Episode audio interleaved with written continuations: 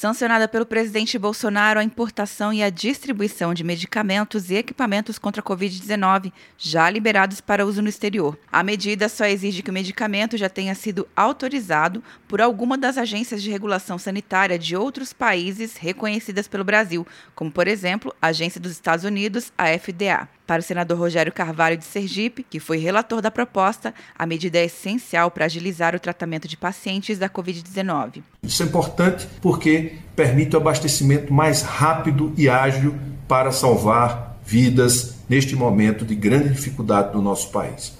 Para o senador Carlos Fávaro, o importante é que o governo acompanhe a compra de medicamentos importados para uma boa gestão de recursos investidos no combate à pandemia. Nós temos que também ter a responsabilidade, além de flexibilizar, arrumar os recursos, mas fiscalizar e acompanhar as contratações para o bom uso o Brasil já tem mais de meio milhão de casos de Covid-19 registrados pelo Ministério da Saúde em todo o país.